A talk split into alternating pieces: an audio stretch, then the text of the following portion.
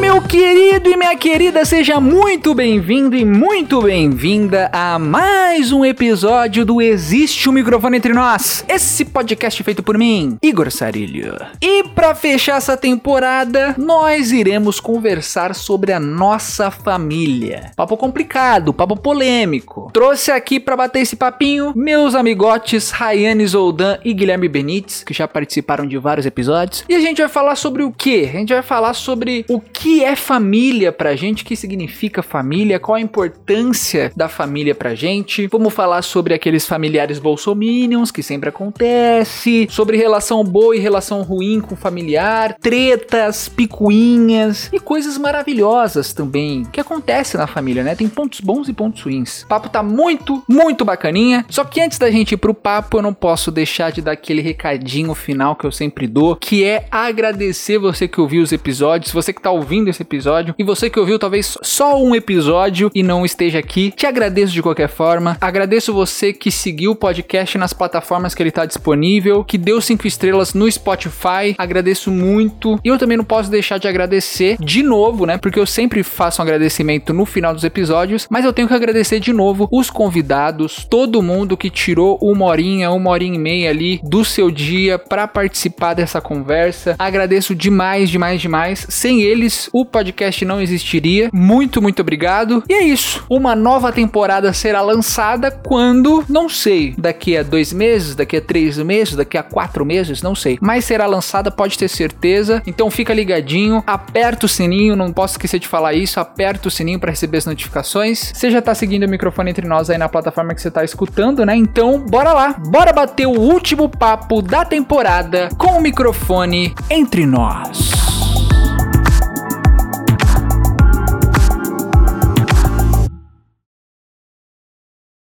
Bem, começando mais um episódio aqui com Guilherme Benides e Rayane Zoldan, os dois maiores participantes desse podcast. E hoje a gente vai conversar sobre família, conversar sobre essa instituição brasileira que causa muito terror e muita felicidade em várias pessoas, né?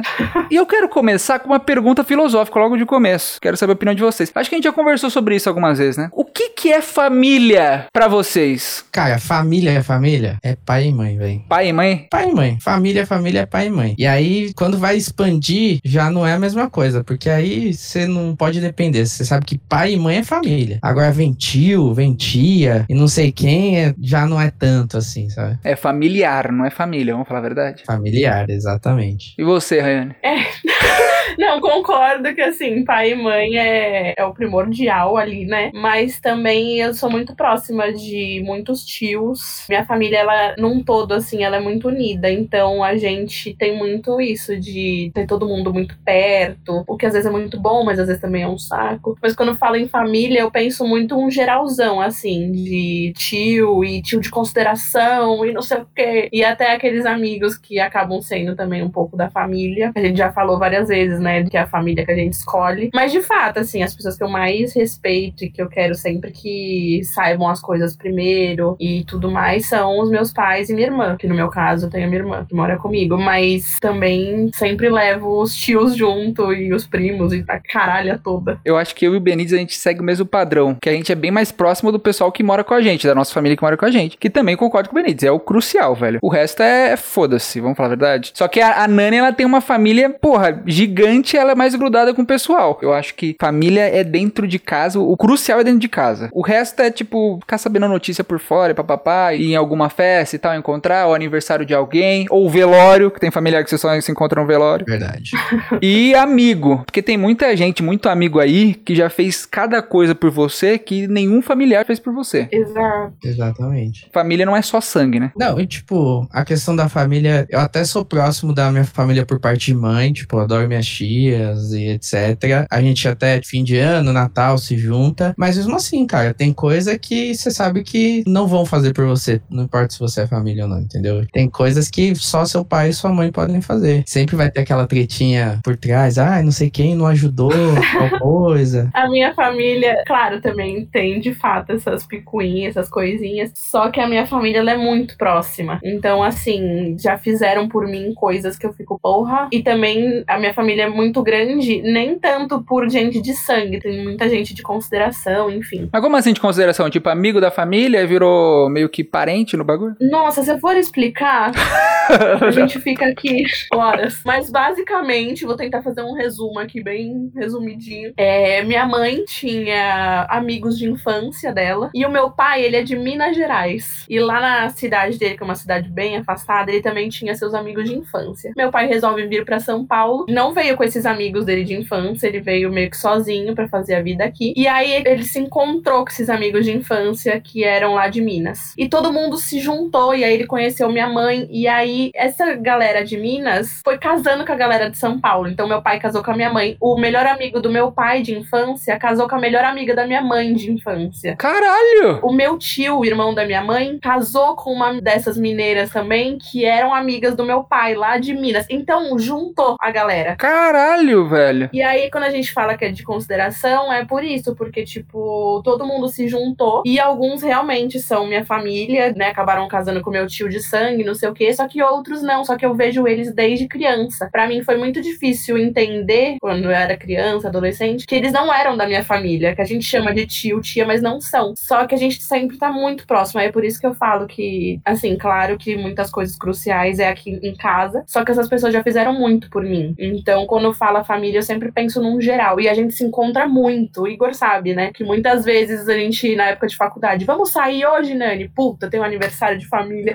E aí parecia que eu tava dando desculpa para não sair, mas não, porque eu sempre tava realmente em alguma coisa. E se eu não ia nas coisas da minha família, se eu não vou até hoje, eu fico mal, porque a gente é muito próximo em tudo, assim, na parte da merda, quando alguém tá no hospital, quando tem algum velório, coisa assim, e na parte boa também, a gente tá sempre muito junto. É tudo família, né? Só que alguns são de sangue e outros não, mas é família, pô. Exato. Eu ia falar exato. exatamente isso. Tipo, tem gente que não é de sangue. O cara casou com a minha tia, por exemplo. Exato. Não é de sangue, mas eu considero ele muito mais o meu tio do que, que o meu tio de sangue. Isso é verdade. Exato. Isso é verdade. Eu tenho uma tia assim também. Ela casou com o meu tio. Ela não é minha tia de sangue, mas considera muito mais ela minha tia do que minhas tias de sangue. Isso daí acontece. Sim. Um negócio que a Nani falou e eu fiquei com esse bagulho na cabeça. Vocês não acham que com o passar do tempo a gente também não vai se afastando um pouquinho dos nossos familiares? Eu sinto que quando eu era moleque, eu era muito mais próximo de primo meu, de tia, de. Sabe? Eu era muito mais próximo. Acho que é porque você vai mais em festa de família, sua mãe meio que te puxa, você é meio que obrigado a ir. Agora, mais velho, eu não sou tão próximo assim. Nem conheço, nem falo direito, tá ligado? Com vocês é assim também ou é só impressão minha? Ah, mas eu acho que é, tipo, ordem natural das coisas, igual escola, sabe? É igual tudo. Tipo, o pessoal vai envelhecendo, vai cada um seguindo sua vida. E aí, no fim, vai um afastamento natural, sabe? Tanto por parte deles quanto pela nossa parte. E assim vai, sabe? Isso é real. Eu ainda vou em coisa de família. Mas, claro, hoje em dia, por conta do trabalho, tô pegando uns trabalhos loucos que eu fico três meses sem poder sair de hotel, de coisa assim. Óbvio que eu não vou conseguir ficar vendo sempre minha família. E aí, no começo, era meio foda, assim, pra mim, que eu ficava, nossa, eles estão reunidos, eu não tô lá. Só que aí chega um momento que você fala, meu, escolhas, eu preciso trabalhar, eu tenho minhas coisas, eu também tenho amigos que às vezes, porra, eu tenho que escolher entre ir no aniversário de um amigo que é próximo pra caralho e de um tio que é próximo, mas não é tanto. Eu vou escolher ir no aniversário do amigo. Então você passa a ter as suas próprias escolhas. Porque é isso, tipo, quando você é criança, adolescente, você vai pelo que seus pais mandam, né? E aí depois você começa a ter sua vida, ter suas coisas e você começa a ir um pouco menos. Mas olhando, eu sempre converso com a minha irmã, olhando meus primos e eu e minha irmã, a gente é as que mais vai nas coisas de família. A gente tá sempre lá, batendo cartão. Mas você vai porque você se sente excluída. Você acabou de admitir isso aqui. Não, não me sinto excluída, jamais. Eu vou porque, gente, eu adoro conversar com as minhas tias.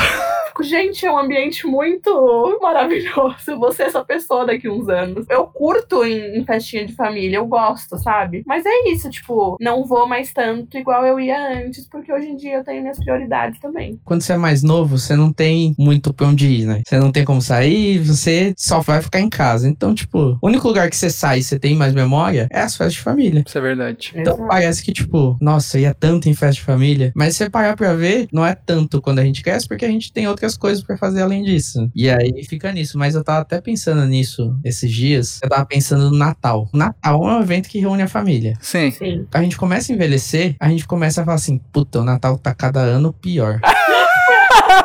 Por quê?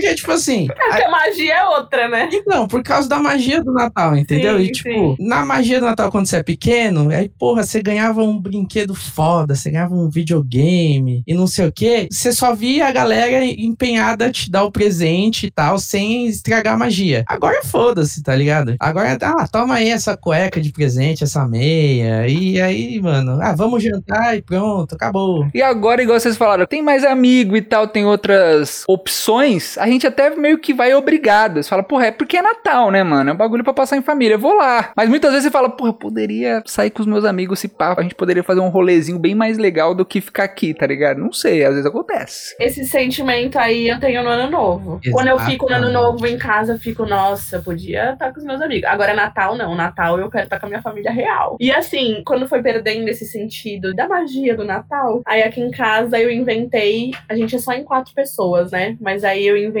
na época que eu era estagiária, que eu não tinha muito dinheiro, eu inventei de fazer um amigo secreto entre nós quatro. Foi rápido esse amigo secreto, hein? É. E aí já faz uns anos. dois já é. Já era. E a gente tem regrinhas. A gente só dá o presente na noite de Natal. Não pode dar antes. Ninguém pode saber quem tirou quem, por mais que seja algo que em algum momento fica um pouco óbvio. Mas pra não perder isso, sabe? E aí você dá opções de presente, você não sabe o que a pessoa vai te dar. E aí a gente não perdeu isso do, da magiazinha do Natal, por mais que seja diferente. Mas a gente tem isso aí. O que eu ia falar também é que, a gente vai falar um pouco sobre isso também, mas depois que eu saí de casa, que eu comecei a morar sozinho, eu comecei a dar mais valor. Geralmente o Natal, minha mãe começou a brigar com familiares, caralho, tudo, sempre dava treta nos Natal. aí a gente começou a se afastar, e aí agora a gente faz Natal eu, minha mãe e meu irmão. E pra mim tá de bom tamanho, tá ótimo. Primeiro que eu não gosto de multidão, segundo que eu não gosto de confusão, terceiro que eu não gosto de falar com muitas pessoas, mas eu gravo podcast. E quarto porque a comida da minha mãe é maravilhosa. Eu acho que depois que eu saí de casa também, eu comecei a sentir mais falta de ficar perto deles. Então quando chega o Natal, que é um dos momentos que você tem pra realmente ficar perto da sua mãe, do seu irmão e tal, da sua família ali de casa, você dá mais valor, entendeu? Então é que nem a, a Nani falou, tipo, que ela cria brincadeirinhas, tipo, você vai planejando. Putz, e aí, vamos comprar um pernilzinho? Vamos fazer uma ceia bonita? Comprar um presente e tal? Antes eu não fazia isso. Eu acho que também essa distância ajuda a gente a dar mais valor também. Aconteceu isso daí com você, Benitão? Você que saiu de casa. É faz pouco tempo, né? Mas aconteceu? Tô três semanas morando sozinho. Ainda tá com zero saudade, for. Não, mas, tipo, eu senti já uma diferença, tipo, no dia que eu fui mudar. Não lembrava a última vez que eu tinha abraçado minha mãe e meu pai. Olha só. Chegou a noite anterior de mudar, que eu falei, caralho, estou mudando. Aí caiu eu no choro, caiu minha mãe no choro, minha mãe me abraçou e não sei o quê. Minha mãe já veio aqui umas duas vezes, veio comigo na mudança, mas depois ela veio mais duas vezes, que ela tinha consulta aqui em São Paulo e tal. Às vezes que ela veio, eu via ela, ela me abraça e me dá um beijo. A gente se via todo dia em casa, ela não me abraçava e me dava um beijo em casa, tá ligado? E agora é diferente, entendeu? Perdeu da valor.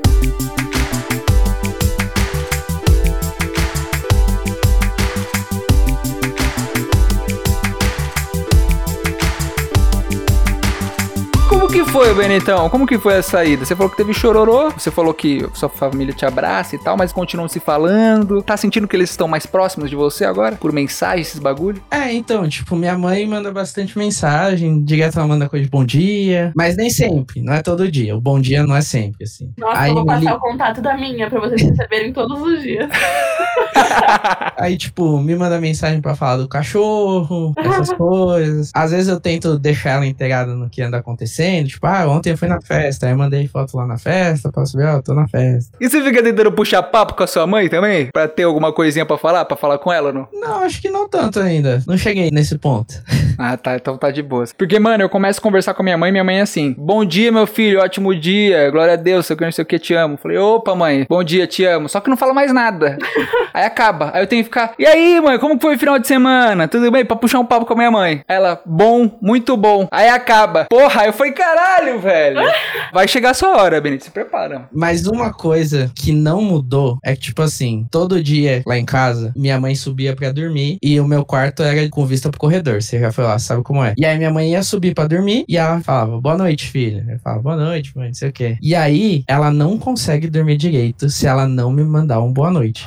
Então, todo dia antes de dormir, ela me manda um tchau, filho, boa noite. É, bonitinho. O dia que ela não me manda, ela acorda mal no outro dia. 哈。Ah, fofinha. Ela fica preocupada quando você sai nos bagulhos? Você tem que ficar avisando ela que vai sair esses bagulhos ou não? Tá de boa. Ah, não, isso nem tanto. Na primeira semana ela ficou preocupada com questão de comida. Porque você não cozinha, né, Benito? Vou falar a verdade? Não, mas aí eu tô me enfiando, mano. Vou aprendendo, que eu não sei, eu pesquiso no. Eu tô marido de aluguel. Já troquei resistência aqui em casa, já instalei tomada, já montei móvel. Isso eu tô bom. Aí vai ver os móveis tudo torto, a tomada tudo saindo. Não, tá Senta top. na cama, cai no chão. Serviço de qualidade aqui. Por que tá dormindo no chão, Benito? Ah, minha cama quebrou. Você falou pros seus outros familiares, ô Benitão, pra tio, eles sabem que você saiu de casa ou foda-se? A minha mãe é muito próxima das irmãs dela, então, tipo, todas sabem, até umas até, tipo, ah, eu te ajudo a comprar, sei lá, uma cesta pra colocar roupa suja. Ah, eu te mando um jogo de talher. Já mete um chá de panela, já ia fazer isso. Porra! Pra Exatamente. ganhar os presentes. Com certeza. Esse pessoal deu uma ajudada, mas o pessoal mais distante, assim, principalmente família do meu pai, que, tipo, a gente é zero proximidade. A família do meu pai é nula pra mim. E aí, tipo, acho que eles nem sabem de nada. Eu, eu acho que a gente acaba sendo mais próximo mesmo da família da mãe, né? Não sei, não sei. Eu sinto isso. Eu também sou muito mais. pró- É também porque meu pai, não vejo ele há 15 anos, né? Mas. mas eu sinto que você se aproxima mais da família da mãe. Não sei se é por ser filho homem também, porque eu já ouvi falar que filho homem se aproxima mais da família da mãe do que do pai. Com você é assim, Rayane? Eu sou muito mais próxima da família da minha mãe também. Ó lá. Temos um padrão aí já. É, assim, é do meu pai, não vou dizer que eu não sou próxima, gente. É, só que a do meu pai, ela é inteira de Minas Gerais, né? E a gente conversa muito por mensagem e tudo mais, mas eu não consigo estar sempre lá. E também é um lugar de Minas que é longe para um caralho. Então é muito mais difícil, né? Na infância, de novo, o negócio da infância, a gente viajava muito pra lá. Eu lembro que todo carnaval a gente ia pra lá. Só que não trabalhava, só tava na escola, era época de férias, não sei o quê. Hoje em dia, época de férias não existe, né? Não tem. Tá sempre trabalhando e aí eu já não consigo ir com tanta facilidade. Então eu não sou tão próxima deles. Agora da minha mãe, que é aqui de São Paulo, acabo vendo muito mais, assim. Família do meu pai, eu falo que é nula, porque, tipo, sempre teve treta. Meu pai com as minhas tia, eu já tretei com as minhas tia, já quase acabei com o Oh, Natal, coisa boa, né?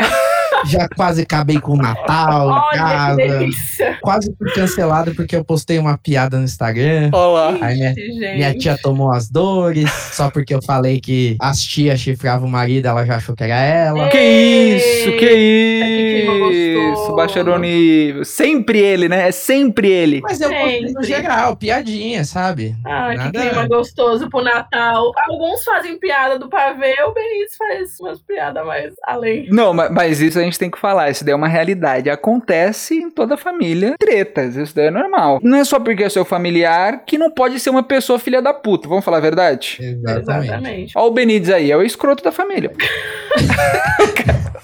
o cara meteu aí diretinha de tia traindo o tio no meio do Instagram, tá ligado? Quanto o Não. Bolsonaro também não tem na família, que a gente não fala. Isso é crucial. A minha A gente indireta foi escolher. exatamente essa. Eu fiz um videozinho lá brincando sobre coisas padrões de Natal em toda a família, tá ligado? Aí eu falei assim: vai ter aquela tia bolsonarista, mas que depois trai Ah. o marido. Ó lá. E aí ela tomou as dores porque ela é bolsonarista e trai o marido. Ah, O que eu posso bacana. fazer? Mas isso é foda, né? Porque é, essa eleição deu este problema pra gente, né? Que é você descobrir que familiar seu é bolsominion, que acha que tem que colocar o celular na cabeça pro alienígena descer, sabe? Que botou fogo em carro em Brasília, essas porra toda. Como que vocês lidaram com os parentes bolsominions? O Benito já falou, né? Então eu quero saber de você, Rayane. Eu saí de grupo, né? Eu dei uma tretada.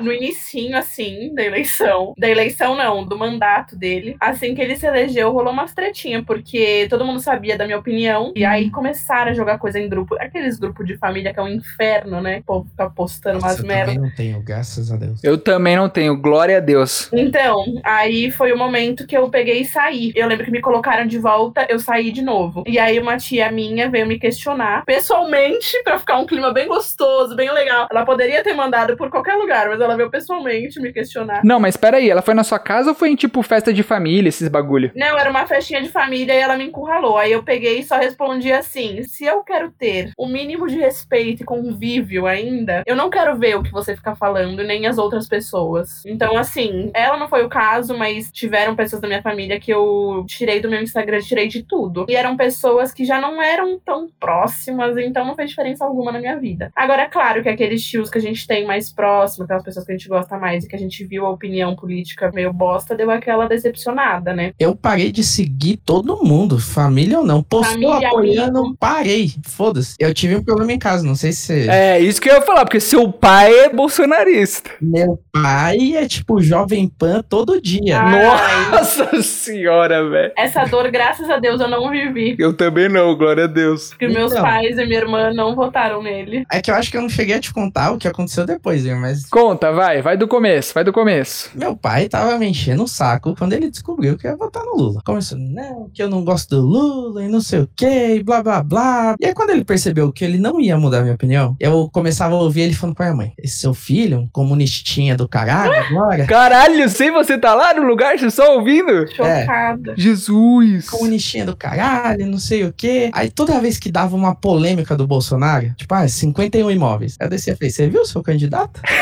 Você também é filha da puta, né? Quando deu o caso das meninas menor de idade lá, aí cheguei, você viu o seu candidato? E ele sempre inventava alguma coisa pra defender. Essa ele não conseguiu. Essa ele ficou quieto, mas ficou puto. Depois minha mãe falou que ele me xingou pra caralho esse dia. Certo dia, ele quis me provocar porque ele foi comprar pastel na feira e aí ele voltou e eu escutei ele falando assim pra moça que limpava lá em casa. É, apoia o comunismo, mas o pai vai comprar pastel e ele come.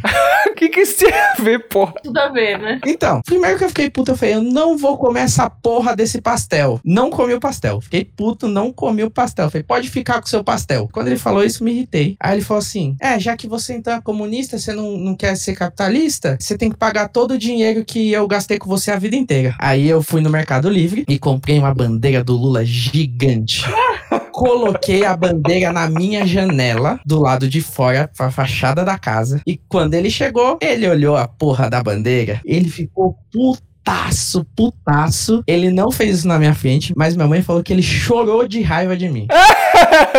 Gente, é a treta. Ele chorou de raiva de mim. Depois desse dia, ele já não quis mais, assim, nem discutir. Começou a ficar calado. Porém, na semana antes da eleição, quando deu o negócio que o cara atirou contra a polícia, ele começou a defender o cara. Eu falei, irmão, você é policial e você tá defendendo um cara que atira contra a polícia só porque o cara é apoiador do Bolsonaro? E aí ele começou a levantar a voz pra mim e não sei o quê. E ele veio pra cima de mim. Que isso, velho? Tipo, ele veio me peitar. Só que eu levantei e falei assim: você não vai me intimidar. Eu não tenho medo de você. É, você não falou nesse tom, né? Você deve ter gritado, né? Gritado pra caramba. Vou gritar, vou pegar o áudio do seu podcast, porra. É verdade, é verdade, obrigado. A gente teve uma discussão zaça. Discussão zaça, tipo, uma semana antes da eleição. Na eleição ele chorou, então. Quando viu que não dava mais, que já ia perder, deve ter chorado, ficado putaço. Na eleição, mano, não se falou mais nada sobre isso. Não cheguei nem perto. Aquela semana, tipo, foi um clima de merda. Aí quando perdeu, ele ficou lá putinho na dele, vendo o Jovem Pan, e ficou esse clima estranho. Agora se dissolveu, principalmente agora que eu saí de casa e que eu não vejo ele assistindo o Jovem Pan o dia inteiro. Aí, tipo, ficou mais de boa. Até ele deu uma aproximada de volta. Ah, tem que vir aqui em casa pra me ajudar a fazer a fiação da tomada, ou pra montar um móvel, alguma coisa, que às vezes ele vinha me ajudar. Aí deu uma aliviada, assim. Acho que ele sentiu o baque e falou assim: caralho, meu filho tá indo embora. Fiquei brigando com ele esse tempo todo e agora ele foi embora. É foda que o bolsonarismo destrói famílias, mano. Destruiu muitas. Porra, com certeza, velho. Com certeza. Tanto de gente que eu conheço que, porra, minha namorada, Beatriz, a mãe dela virou uma bolsominion de um jeito.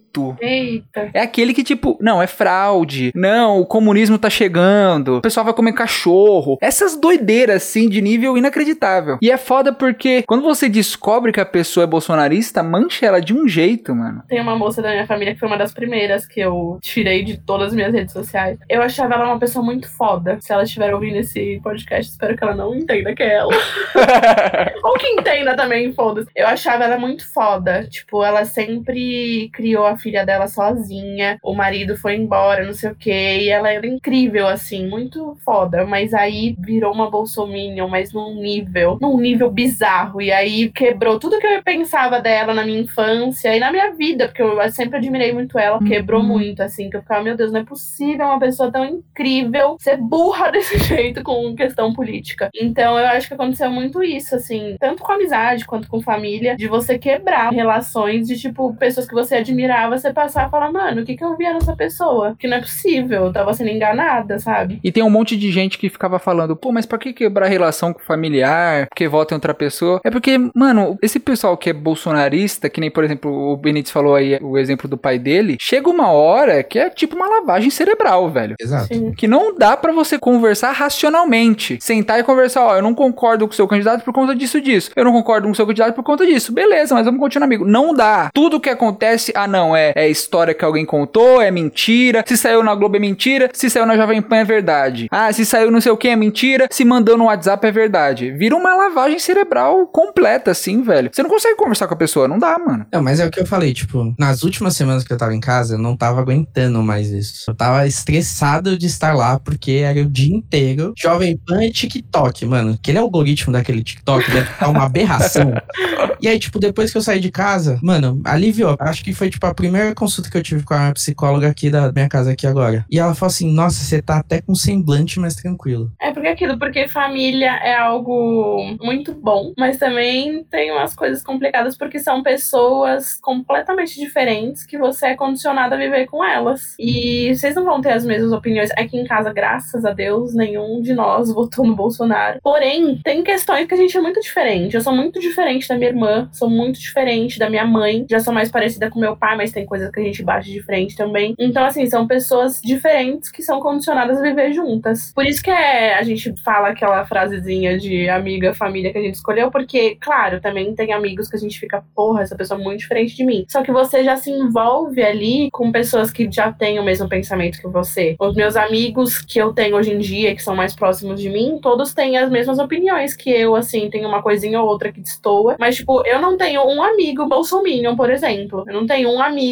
que tem uma opinião nesse nível, assim, diferente de mim. A gente tem outras opiniões diferentes. Sei lá, a música que eu gosto, meu outro amigo não curte a mesma, tem coisas diferentes. Mas essas coisas mais importantes, assim, a gente é todo mundo bem parecido, porque são as pessoas que você escolhe. E família é isso, são pessoas que você é jogada ali, ó, conviva. E aí, às vezes é bom, às vezes é incrível, e às vezes é um porre. Você fica, meu Deus, aqui em casa, por exemplo, eu amo a minha família. Só que a minha mãe, por exemplo, é uma pessoa muito controladora, que ela gosta de saber o tempo inteiro onde a gente tá, o que, que a gente tá fazendo. Ainda bem que você tá com a porta fechada, hein, Rayane? É, Ela tá jantando, graças a Deus, tá no andar de baixo.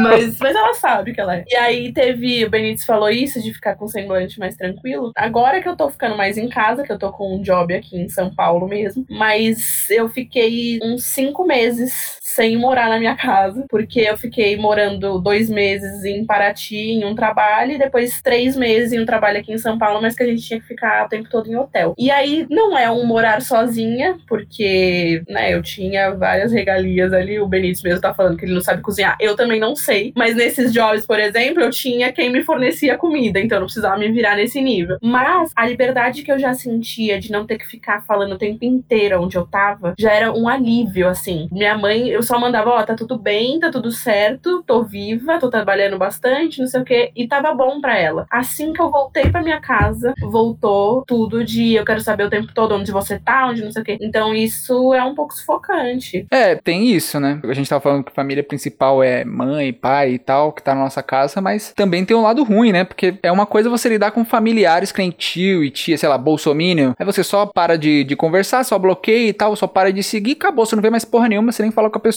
Agora, a pessoa que tá na sua casa, essas diferenças, tanto de, de ser bolsominion ou não, ou esses, esses negocinhos pequenos, assim, de ser controladora, você tem que conviver, velho. É foda. E a gente tava falando sobre os bolsominions na família e tal, também tem vitórias. Essa eleição me deu uma vitória de eu ver uma mensagem, assim, no finalzinho do primeiro turno, minha mãe mandando, decidi, vou votar no Lula. Ai, maravilhosa. A mulher virou uma esquerdista. Delícia. Uma consciência de classe. Que ela fica assim, a gente conversando e tal, ela falando, porra, tem um cara lá no meu trabalho, bolsonarista, a gente até discutiu, ficar falando, falando, falando. E tava xingando porque o, o Lula vai meter imposto em cima de fortuna. Aí eu falei assim, mas mãe, ele ganha o mesmo salário que você. Pois é, ele acha que é milionário? Ele não entende que ele é trabalhador? falei, caralho, minha mãe, é isso, comunista pra caralho, vambora. Nunca errou. Isso daí é delicioso pra caralho. O meu pai, eu sempre soube que ele não votaria no Bolsonaro, porque meu pai é muito consciente. Mas eu ficava meio com medo. Será que ele vai votar no Lula? Aí no dia da eleição ele veio na na cozinha e falou: tô indo lá votar. E fez o L. Maravilhoso. Ele treta com todo mundo. Alguém fala do Bolsonaro, ele já tá, esse cara é um lixo. Mas aí eu ficava meio assim, ai, mas beleza, mas você vai votar em quem, né? Será que você vai anular? O que, que você vai fazer? Aí ele pegou, não, vou votar no Lula. Eu falei, é isso. Então é isso, pequenas vitórias. E sua mãe, Benitão? Sua mãe tava no meio lá da treta, né? E aí? A minha mãe, ela é só apaziguadora. Ela vota no Lula, tá ligado? Só que ela, ela não quer discutir. Então, tipo, ela era a pessoa que falava assim: gente, não é para vocês brigarem. Eu passo mal, eu não gosto de ver vocês brigando. E não sei o quê. Tipo, no dia que meu pai veio pra cima de mim, ela começou a dar uns gritos. Na hora que um veio peitar o outro, ela começou a dar uns gritos, ela chorou, aí, tipo, parou. Então, minha mãe sempre foi essa pessoa neutra, mas ela sempre concordou comigo. Mas pra não causar, ela tentava sempre apaziguar as coisas e não botar lenha na fogueira. Esperta, né?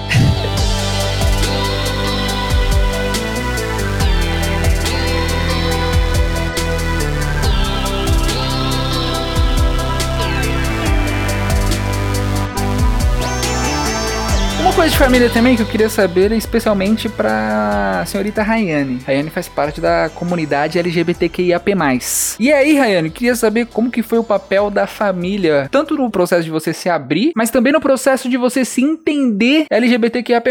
Eu sei que tem familiares suas que são lésbicas. E aí eu queria saber se isso também teve algum papel de tipo de exemplo, de você falar, putz, caramba, pode ser uma inspiração para eu seguir, esse... não inspiração de pegar mulheres, tô falando inspiração de você se entendeu melhor, do jeito de você se abrir para as pessoas e tal. Como que foi o papel da família nesse momento? Sim, eu tenho uma prima, né, que é lésbica, e ela sempre foi muito próxima de mim, a prima de primeiro grau. E é aquilo que eu falei, a gente tá sempre todo mundo junto, não sei o quê. E essa prima, quando ela foi se assumir, a primeira pessoa da família que ela contou, alguns amigos dela já sabiam, mas a primeira pessoa que ela contou foi para mim, porque ela falou que sentia que e eu devia ter, sei lá, 18 anos. E ela falou que sentia em mim uma pessoa que não ia julgar ela e tudo mais. E aí foi incrível, assim. Eu lembro que eu fiquei muito lisonjeada de ter ela falando pela primeira vez pra mim, assim. E aí depois ela se abriu pra minha irmã, se abriu para outras pessoas. E aquilo me deixou já com. Porque eu já meio que desconfiava de mim, mas eu ainda não tinha tido experiências. Mas eu falei, meu, que bom que ela veio conversar comigo. Então eu sei que se eu precisar, eu vou poder conversar com ela também. Porque é diferente você conversar com alguém, por exemplo, a primeira menina que eu fiquei, eu contei logo pra minha irmã. Só que a minha irmã é hétero. Então é diferente a minha irmã me ouvir e a minha prima me ouvir, que é uma pessoa que também é lésbica. Então eu lembro que eu contei pra minha irmã e no mesmo dia eu contei pra essa minha prima. Foi bem libertador, eu ouvi da parte dela também, como ela se sentiu na época quando ela ficou com a primeira menina e não sei o que, e eu poder também falar da minha parte. Então eu me senti bem ouvida. E aí ela demorou o tempinho dela ali, ela acabou saindo do armário. Foi outra coisa que também me inspirou, mas também me deu medo, porque a reação dos pais dela não foi tão boa como a reação dos meus pais. E aí aquilo me travou um pouco durante alguns anos, porque eu pensava, e se meus pais tiverem a mesma reação que meus tios tiveram com ela? Aquilo me causou grandes problemas de ansiedade, porque eu ficava, putz, minha mãe vai querer me matar. E aí eu demorei muito tempo. Fui contar pra minha mãe, né, só na pandemia, no início da pandemia. Mas também porque você tava tendo crise que nem louca, que eu lembro que você falava, né? É, tive uma crise, e aí ela veio perguntar o porquê, nem era por isso. Eu falei, então, mãe, sou lésbica. E aí acabei contando,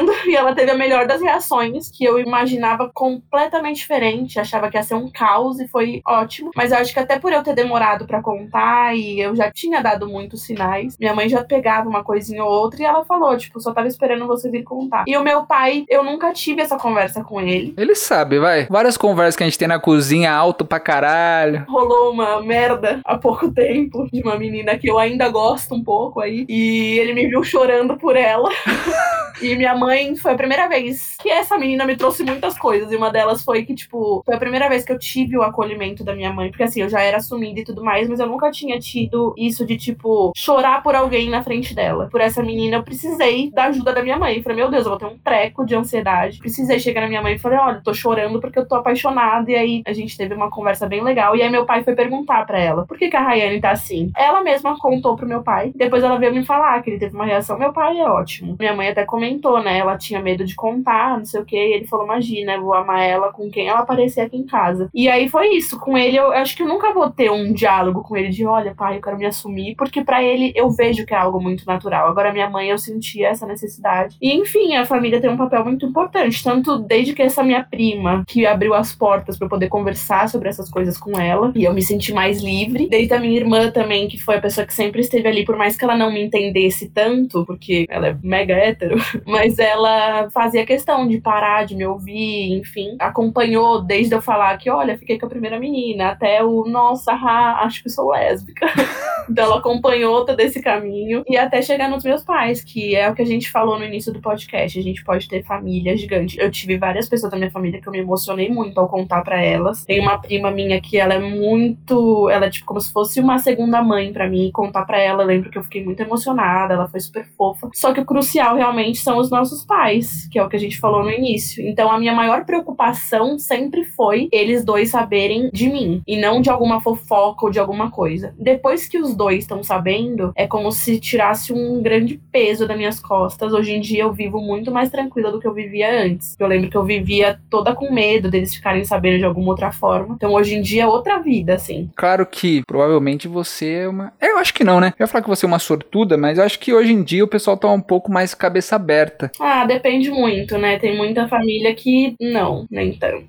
É, isso é verdade. Principalmente se for bolsominion, evangélico. É, principalmente é. com essa onda conservadora, né, que anda voltando. Sim. A gente é, tava num caminho história. bom de aceitação e aí deu uma baixada agora, mas. Exato. Eu sei histórias de amigos próximos, assim, que não foi tão legal, então é foda. Vendo o outro lado, né? Eu tenho um irmão gay, então vendo pelo outro lado, muitas vezes você realmente não tem essa conversa assim, de tipo, caralho, eu sou e tal. Meu irmão se abriu pra minha mãe. Só que, tipo, pra mim ele nunca se abriu e nunca precisou. Mas acho que só o fato de você tá lá, ter essa rede de apoio, já ajuda muito a pessoa, pô. Tenho certeza que é um outro peso você contar pros familiares que moram com você, que convivem com você direto, do que você contar pra um amigo ou você contar pra um primo, tá ligado? E você saber que a pessoa que tá ali com você, morando com você, convivendo com você, vai estar lá por você quando você precisar, você fica muito mais tranquilo, tá ligado? É, porque, tipo, se eles sabem e eles aceitam, suave. Agora, se um tio ficar sabendo e achar ruim, foda-se. É, eu lembro que eu tive essa conversa com a minha irmã uma vez, porque eu tava com muito medo de contar pros meus pais e eu sempre criava umas coisas catastróficas na minha cabeça, de vão me expulsar, comer minha alma, e não aconteceu nada disso, né? Mas eu lembro que eu falava, mas e se tal tio não me aceitar? Ela falou, se tal tio não te aceitar, você simplesmente para de ir na casa dele. Vai mudar alguma coisa na sua vida, não ir na casa dele mais? Ela falou que você tem que se preocupar é, em contar pros nossos pais, mas assim, não se preocupar tanto também, igual eu me preocupava. Ela sempre falava, meu, para de criar cenário, porque você vai ver que vai ser muito mais mais tranquilo. Mas enfim, é, eu, eu lembro que eu ouvi isso dela, me aliviou muito. Que eu falei, realmente, se tal tio não me aceitar, eu quero que se foda. A minha preocupação realmente era os meus pais não me aceitarem. Mas eles me aceitaram e a gente teve. Não é nem aceitar a palavra, né? Porque não tem que aceitar nada, né? Eles só tiveram que me ouvir e entender que é isso. Enfim, você passa a viver outra vida, uma vida que você não se esconde mais. Cara, eu não sei, tipo, acho que qual era a maior preocupação dos meus pais. Se eu fosse gay ou se eu fosse maconheiro. gay eu não sou. Gay eu não sou, o resto ele fica em silêncio. Mas mas agora o outro, e se minha mãe ficar sabendo. Ainda bem que eu sou só lésbica. Ah, tá bom. Nunca usou uma erva, Sarraiane? Nunca. Não as drogas. Aham, uhum, tá bom. Você tá falando isso na frente das câmeras. Ainda bem que ninguém tá vendo minha cara.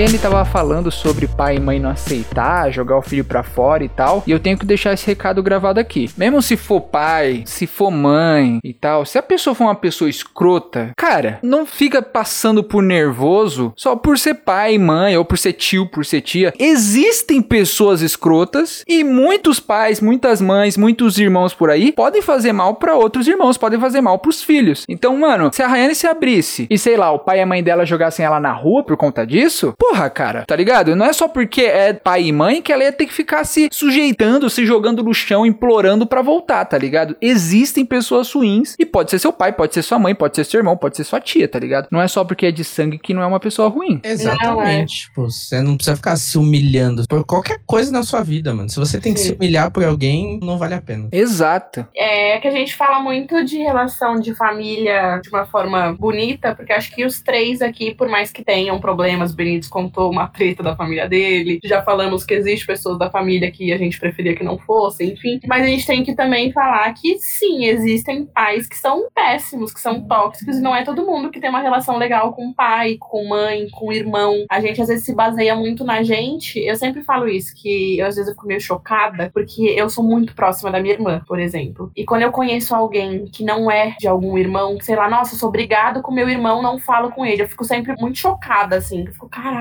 sou privilegiada de ter essa relação com ela. E antes eu ficava meio, nossa, mas por quê? Por quê? Volta a falar com seu irmão. Às vezes me batia isso. Só que aí você passa a ouvir algumas histórias, às vezes realmente você não tem que voltar a falar com essa pessoa. Não é porque o seu irmão, seus pais e, enfim, o resto dos parentes aí, que você tem que ter uma relação legal se a pessoa é uma babaca. A gente tem exemplos bons, porque a gente ama nossos pais, já fizeram muita coisa pela gente. Mas tem gente que realmente os pais estão cagando, são pessoas ruins, e não dá para romantizar todo mundo, todas as relações. Não é porque você se dá bem com seu irmão que eu tenho que lidar bem com o meu, seria um escroto. Exatamente. Tenho muitas amigas mulheres que têm uma relação péssima com a mãe, porque, tipo, a mãe fica julgando o corpo, fica falando que come muito. E, tipo, isso causa um negócio nas meninas que, tipo, é bizarro. Já aconteceu até com uma ex minha, que a mãe dela vivia falando coisas sobre ela, sobre o peso dela e o caramba. E aí depois eu tinha que ir pra casa dela e falar assim, caralho, eu sei que essa mãe tava falando mal da minha namorada. E aí eu tenho que fingir com ela ainda como se ela fosse uma boa pessoa. E é foda porque você tá de fora, né? Você vai chegar lá e vai meter na cara dela, pô, você é uma escrota!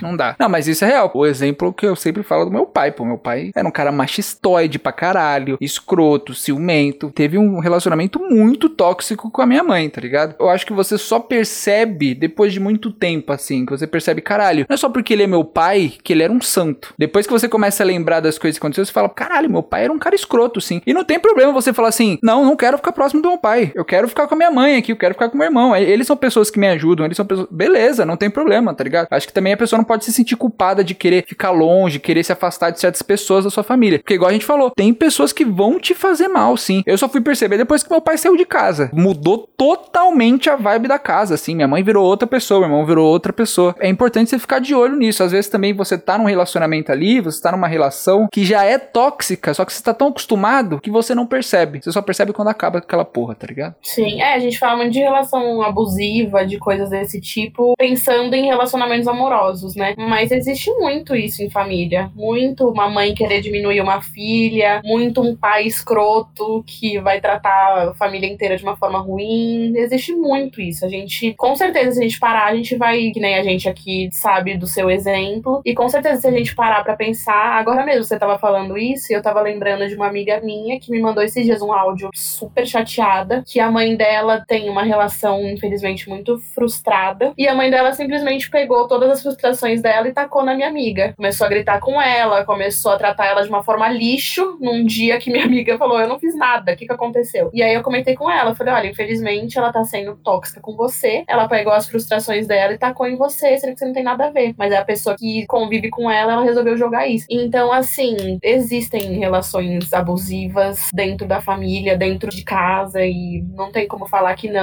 só porque são pai, mãe, ou enfim. E isso de jogar de pai pra filho assim acontece muito, pô. Jogar a frustração. Quando você convive todo dia, você acaba jogando a frustração do dia. Teve um dia merda no trabalho, seu pai, sua mãe teve um dia merda, aí chega em casa metendo pau em você e, porra, cara, não fiz porra nenhuma, por que ele tá metendo pau em mim, tá ligado? E tipo, não tem muito o que fazer, porque, porra, muitas pessoas que acontece isso, você tá dependente daquelas pessoas, né? Porque se você sair de casa, você vai morar o quê? Na rua, né? É, e são desde frustrações assim pequenas, que nem você falou, de ter um dia ruim e vir descontar, e desde coisas grandes, né? Porque, tipo, porra, era pra você agora tá tendo sua casa, tendo suas coisas, mas é algo que eles planejam na gente, e aí é o momento que você não cumpre, eles acham que você é uma merda. Nunca esqueço uma das conversas que eu tive com a minha mãe, ela falou isso, que, tipo, o tempo que eu não contei pra ela sobre a minha sexualidade foi um tempo que ela foi digerindo aquilo sozinha até eu chegar e contar. E aí ela falou que foi bom, de certa forma, porque ela entendeu que ela não podia gerar expectativas dela em mim. E ela falou que isso foi a grande chave para ela falar: beleza, minha filha é isso, eu aceito ela, que é o que eu falei, né? Não tem que aceitar nada, mas é a palavra que a gente usa. Mas ela falou que foi o momento que ela falou: se eu quero ter ela perto, eu quero que ela esteja feliz. É isso. Porque ela falou: claro, eu tinha na cabeça dela, né, planos para você. Eu imaginava você casando, por exemplo, com um homem, você tendo filho, não sei o que. Aí ela falou: mas aí eu entendi que isso não te faria feliz. O que, que adianta? Você tá casada com um cara, tem filho, tá numa casa e tá infeliz. E ela falou que no momento que ela percebeu isso, foi um momento de quebra ali para ela de beleza, eu quero ver minha filha feliz e perto de mim. E para isso, eu preciso entender que tem que ser dessa maneira. Ela vai estar com uma mulher, ela talvez não queira ter filho ou se tiver, enfim. No momento que ela entendeu isso, ela mudou a cabeça dela. Mas a grande merda de outros pais é quem não consegue entender isso e quer que o filho vá naquelas expectativas. Várias histórias que a gente ouve de filho, por exemplo, que cursa na faculdade uma coisa que nem quer, mas porque o pai queria. Olha lá, olha o Benítez aí. Vai ser o caso, Benítez?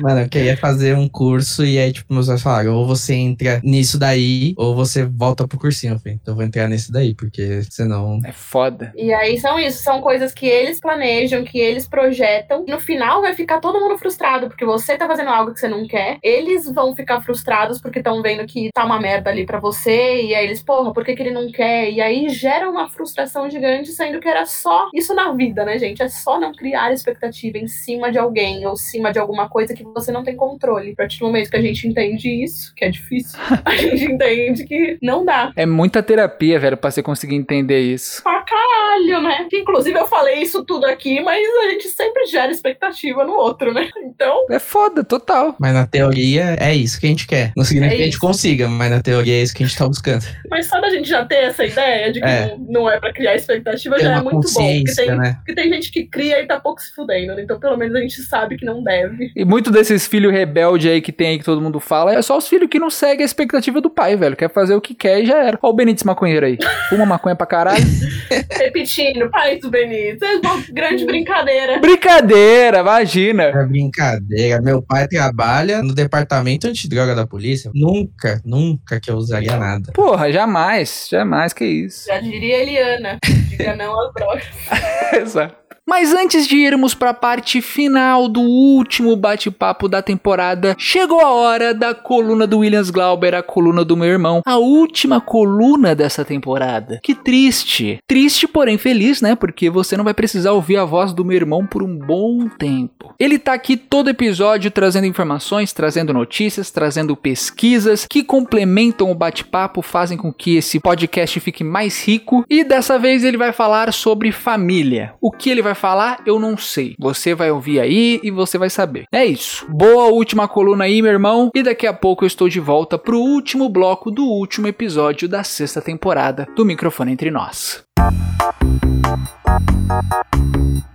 Muitos bons dias, boas tardes, boas noites, queridíssimo ouvinte deste podcast maravilhoso. Vamos que a coluna hoje é o que? Assunto sério. É sempre assunto sério, né? Mas o assunto hoje é interessante. Porque assim, a gente sempre ouve falar de ah, relações tóxicas, né? Ela teve um namorado tóxico, o cara tem uma esposa tóxica e tal. Mas eu nunca parei para refletir sobre a existência de famílias tóxicas. Famílias inteiras, tá? Eu tô falando de mãe, pai, tio, irmão, todo mundo tóxico. E aí, assim, infelizmente, as relações familiares tóxicas, as famílias tóxicas, elas são muito mais comuns do que a gente imagina, tá? Então, o que que eu fui caçar? Encontrei lá uma reportagem do jornal Gazeta do Povo, que é um jornal muito bom, inclusive. Eu fui ver o que a psicóloga Fernanda Vaz Hartmann fala sobre as famílias tóxicas. Então, ela ensina pra gente como entender, como ler os sinais pra identificar se uma família é tóxica. Então, se você convive dentro de uma família tóxica, ou já conviveu, se você já se livrou, limpa, limpa, limpa, ou não. Ou é só uma família doida mesmo, tá bom? O que que acontece? Geralmente, essas famílias tóxicas, elas não possuem fronteiras claras ali. O espaço individual, ele nunca é respeitado. Vamos imaginar que pro filho, ou, ou pra pessoa mais nova ali dentro dessa família, né, tomar uma decisão, se estabelece ali meio que como lei, como padrão, que é necessária a aprovação de todo mundo daquela família. Senão essa pessoa não pode decidir nada na vida.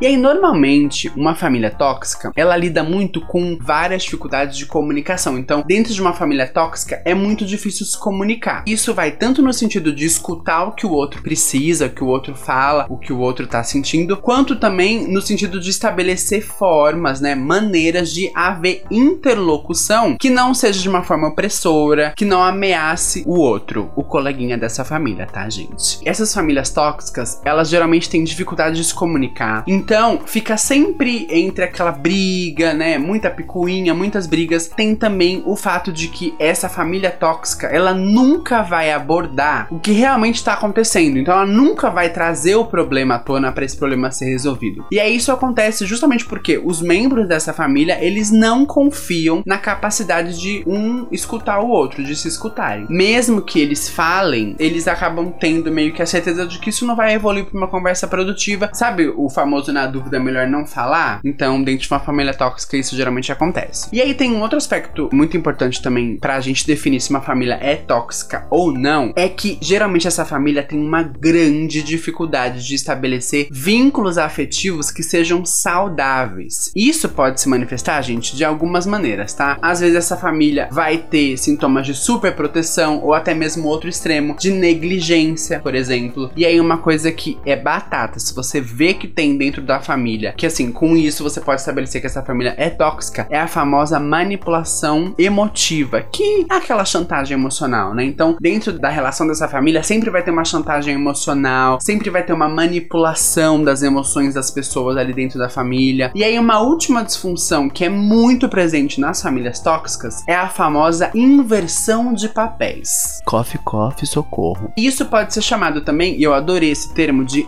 filiarcado, né? A gente tem o patriarcado, o matriarcado, e isso, essa inversão de papéis, pode é, ser chamado de filiarcado, que é quando os filhos, eles acabam mandando e os pais obedecendo. Então é como se a gente invertesse ali a lógica, né? O pai, ele se torna aquela figura irresponsável, imatura, e aí é o filho que ocupa essa posição de mais maturidade. E aí é muito comum quando isso acontece, né? Quando existe essa coisa do filiarcado, os pais eles acabam meio que acreditando que tudo pode ser feito exatamente da forma que o filho quer. Dá um pouco de medo, dá um pouco de medo, porque é gravando esta coluna, não sei, talvez um primo meu, um primo meu tem uma família tóxica aí, não sei, gente, mas fiquei com uma pulguinha atrás da orelha aqui. Meu Deus. É isso, final de temporada, chegamos ao fim e você me ouve na próxima temporada ou no próximo programa que você ouvir aí durante a sua maratona. Logo logo estarei de volta. Um beijo para você e cuidado.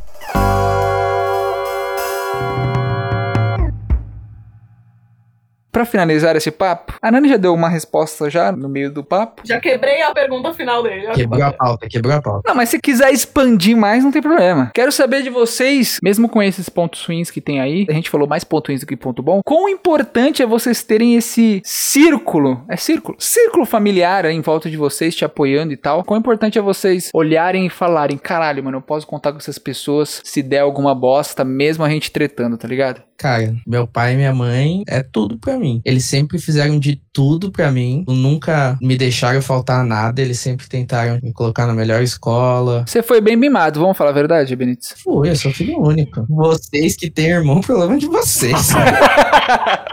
Então, tipo assim, meus pais sempre me falam que, principalmente em questão de educação, eles sempre tentaram me dar tudo do bom e do melhor, porque eles não queriam que eu tivesse as dificuldades que eles já tiveram quando eles eram mais novos. Sempre quiseram que eu tivesse uma vida melhor desde sempre. Eles sempre fizeram tudo por mim. Eu sei que se eu precisar de alguma coisa, eu sei que eles vão estar me ajudando. Tipo, ah, me mudei agora. Se der uma treta aqui, acontecer alguma coisa e eu tiver que voltar, eu sei que eles estão de portas abertas. Inclusive, minha mãe, se eu falar pra minha mãe agora que eu volto, ela já tá me recebendo. Acabei de receber da minha mãe, ela me dando tchau de boa noite. Ah, Dorme cedo, ela, hein? Dorme cedo. Tomou um remédio, ela vai de base. E você, Rayane, e você? é a mesma coisa, assim, minha família é extremamente importante pra mim. Já deixei isso claro algumas vezes Até tio. Sim, até tio, assim, é o que a gente falou, né? Tem pessoas e pessoas, tem pessoas que eu sou muito próxima, tem pessoas que não. Mas eu não me imagino sem a minha família. A minha família é o tipo de família que, assim, você tá com dor de garganta, eles vão ligar um pro outro e falar, puta, Rayane tá meio mal. Aí vai chegar mensagem no meu celular, e aí, como você tá? Então, assim, eles estão sempre próximos. A gente tá agora num período meio complicado na família, que tem um tio meu que tá internado há muito tempo. E assim, a gente tá junto pra tudo. A gente vai lá visitar ele o tempo todo. A gente foi doar sangue há pouco tempo pra ele. Então, minha família, tipo, é muito unida, assim, pra tudo. E os que moram comigo, meus pais e minha irmã, eu não saberia fazer nada sem eles. Eu sou uma grande criança gigante sem eles. Tudo eu peço ajuda pra eles. Gente, coisa muito idiota. Tipo, às vezes eu preciso de alguma coisa muito besta, eu mando mensagem, pelo amor de Deus, vocês conseguem me ajudar nisso? E eles vão dar um jeito, sabe? Até coisa coisas grandes, enfim, grandes decisões. Então eu sei que eles vão estar aqui para tudo e são pessoas muito especiais que eu não saberia fazer nada na minha vida sem ter eles por perto. Concordo com vocês, concordo em número e grau. Família, principalmente esse pessoal que mora com a gente, mãe, pai, mãe e pai principalmente, mãe, pai, irmão e tal. Porra, não dá, velho. Porque mesmo você tretando, tem, eu trato às vezes com meu irmão e tal, que a gente discute os caralho, fica estressado. Mas tipo, por exemplo, tomei a vacina há um tempo atrás aí, a quarta dose de Covid e tomei a de gripe. Acordei no outro dia destruído. Quem veio me ajudar? Meu irmão. Mesmo a gente tretado, veio aqui, fez comida, porque eu não conseguia nem sair da cama, sabe? Cuidou. Então, é foda porque a gente sabe que tem alguns amigos que vão fazer isso pra gente, mas tem muitos também amigos que não vão fazer isso pra gente e tem outros familiares que não vão fazer isso pra gente, tá ligado? É, então a gente tem que dar valor pras pessoas que fazem e, porra, sem elas não, não tem como você sobreviver. Terminamos lá em cima, hein? O podcast comigo que terminou lá em cima, hein? Glória, né? Porque os podcasts que o Benítez participa, ele sempre acaba jogando pra baixo, né? Você viu? Aí não xinguei minha tia, falei que minha tia comia não sei o que, e foda-se. E do nada eu tretei com meu pai. Tretei com meu pai, mandei pra puta que pariu. Naquela hora ali eu quase falei, gente, vamos parar. Mas, gente, é isso. Muito obrigado por vocês terem topado. Sempre estão aqui participando. O Benítez nessa temporada participou só de um episódio, diferente das outras temporadas, né? Que ele sempre participa de dois. Quebrou o ciclo. Desculpa, Benitão. Não acredito. Episódio extra. Fazer só com você. Mas aí, vou expor aqui que se falta alguém, aí ele vai chamar. É verdade. Eu sou o step do Igor. É, eu também, fiquei em paz. Que uma vez eu recebi uma mensagem, né? E fulano cancelou, tem como você entrar? Mas é porque vocês são minha família, eu sei que eu posso contar com vocês, pô. Ah, Pode olha mesmo, só o link mesmo. que ele Ah. fez. Essa eu vou deixar passar, que foi bonitinha. Obrigado, obrigado, obrigado. Mas é isso, gente. A rede social de vocês mudou alguma coisa? Mesma coisa de sempre? É, segue lá, arroba Note Benites. Benítez Raw nunca, né? Tô seguindo aquela porra faz mocota e você não volta a postar foto no Benítez.raw. É, porque eu tô trabalhando muito, né? Eu vi ontem você trabalhando no show do Gilberto Gil. Olha, foi um trabalho top, hein? Empresa. muito obrigado, TikTok. E Rayane também, mesma rede. Mesma coisa, também não tô mostrando muita coisa, tô trabalhando igual a filha da puta, mas, mas estamos lá. Às vezes vem um- uma fotinha, um biscoito, uma coisinha. Direct aceita? Nudes aceita? Ah, quem quiser. Gaguejou. Porque a gente tá sempre né? Quando a gente grava essa merda. Então, quem quiser, a gente tá ali. E quem quiser se inscrever pro Masterchef, aquelas do nada, pode mandar ali no meu direct também. Que no momento tô mais preocupada com isso do que com o nude, com alguma coisa. Mas é isso, minha gente. Muito obrigado, agradeço demais e um beijo pra vocês. Tchau, tchau. Um beijo, meu amigo.